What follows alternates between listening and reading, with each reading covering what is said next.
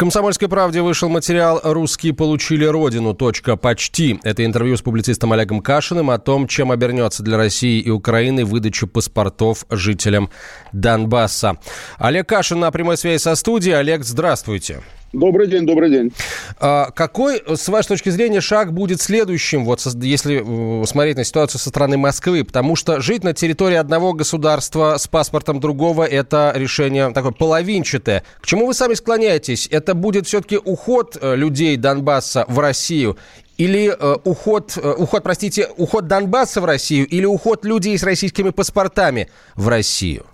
Ну, вы знаете, я боюсь, хотя некорректное слово «боюсь», я боюсь э, варианта с уходом людей, то есть составлением территорий и как бы с выводом лоя- лояльной э, Москве э, части общества, выводом ее в Российскую Федерацию. На самом деле опыт, э, главный опыт паспортов, который у нас есть, конечно, он южноосетинский, и, наверное, на многих это влияет, что вот тогда Россия раздавала паспорта, в начале 90-х, а сегодня Южная Осетия, по сути, часть России. На самом деле опытов таких же на постсоветском пространстве гораздо больше. Я в свое время ездил в Печорский район Псковской области, наверняка вы знаете, причем лет 10 назад даже было заявление ФСБ, что это угроза безопасности России, потому что Эстония в те годы, когда русский в Таллине не мог получить паспорт, а, раздавала паспорта в Печорском районе, он был частью Эстонии до войны, да, до присоединения к Советскому Союзу, а буквально налево и направо людям по, по праву рождения. И, в общем, это такой, конечно же, элемент э, территориального спора. Но здесь, э, поскольку Донбасс, ну, все-таки 5 лет, да, 5 лет, и если кто-то и ждал его присоединения к России, то это было в 2014 году, когда был референдум, а дальше уже, что называется, говорили спасибо, что живой, спасибо, что Россия позволяет э, как-то переживать э, холодные зимы и не умирать от голода, то есть обеспечить какой-то самый минимум гуманитарных потребностей людей. Поэтому здесь, конечно, я думаю, есть риск, вот, что это может быть первый шаг к бросанию Донбасса, хотя хотелось бы, чтобы это было не так. Ну, давайте вот исходить из того, что это, возможно, будет такой э, шаг, как вы говорите, к бросанию Донбасса, э, к переезду людей с российскими паспортами сюда. Э, вопрос, соответственно, куда их селить, э, давать ли в приоритетном порядке работу, жилье?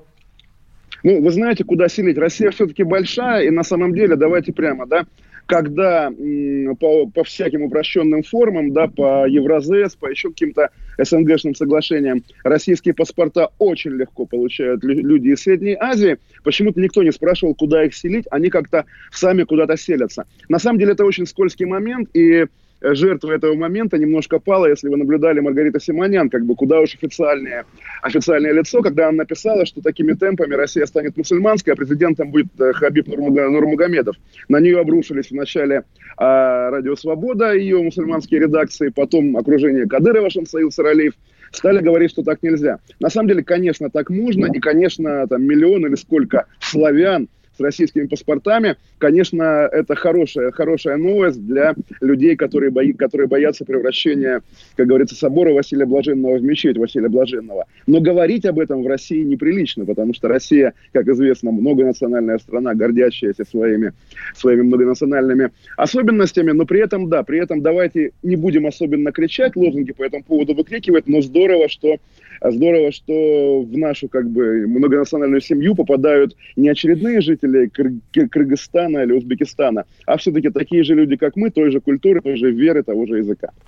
Вы назвали решение о паспортах неприятным сюрпризом для Зеленского. По ходу гонки Зеленский воспринимался как антагонист Порошенко. В России, можно сказать, за него болели в кавычках все-таки, да, наверное. Почему Кремль решил начать его президентство вот с этого, а, опять же, в кавычках, неприятного сюрприза, как вы думаете?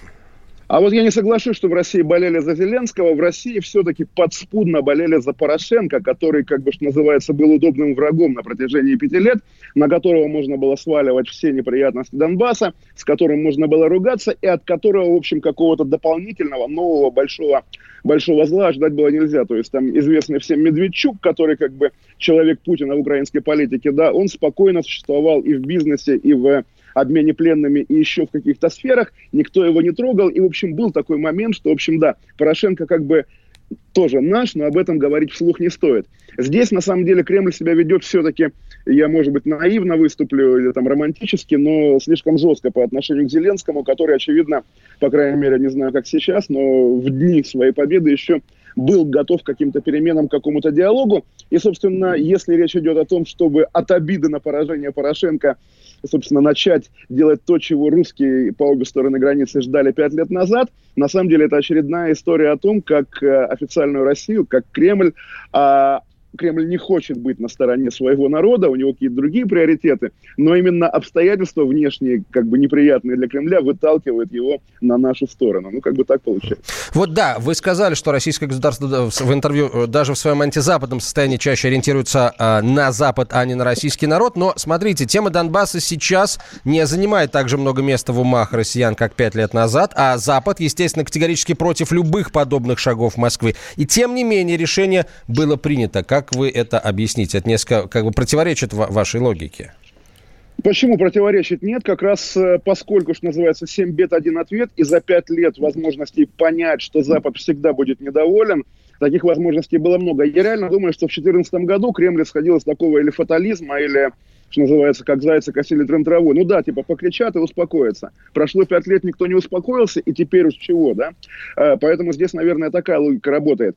При этом, при этом, все-таки еще раз скажу, что сама по себе выдача паспортов а, в иерархии каких-то там, не знаю, признаваемых на Западе злодейств занимает там не первое, не второе не десятое место, поскольку а, многие страны, причем вполне цивилизованные, европейские, от Германии до Венгрии, которые тоже, если помните, а, с год назад да, раздавала паспорта украинским венграм, или не только венграм, жителям приграничных районов, да, выдача паспортов нормальная практика с точки зрения любого Запада. Поэтому здесь как раз сложнее обвинить Россию в том, что она делает что-то не то потому что как раз Россия вела себя не по-европейски все 28 лет, когда не считала русских за пределами РФ своими какими-то братьями, родственниками и так далее.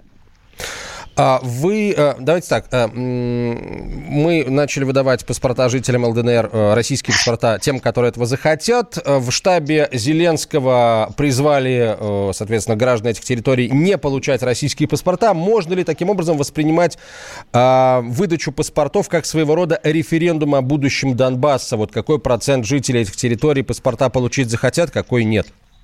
Да, действительно чистый референдум. На самом деле мне тоже интересно, какой будет процент, потому что тоже вот на протяжении пяти лет от разных, что называется, источников слышал, что да, Донбасс не Крым, и что вот проводились какие-то опросы, чуть ли не опросы ФСО наши знаменитые, да, когда выясняется, что слишком мало людей в Донецке и Луганске хотят присоединения к России. Я думаю, это все-таки был миф, и если сейчас окажется, что цифра близкая к 100%, а, желает получить российские паспорта, значит, вот такой настоящий референдум. Другое дело, что если цифра будет не близкая к 100, допустим, половина с небольшим, тогда действительно уже у Зеленского появится э, козыри в торге за, в торге за Минские соглашения, назовем это так. Олег, спасибо вам большое. На прямой связи со студией радио «Комсомольская правда» был публицист э, Олег Кашин. Интервью с ним читайте прямо сейчас на сайте «Комсомольская правда». Материал называется «Так русские получили родину. Точка. Почти».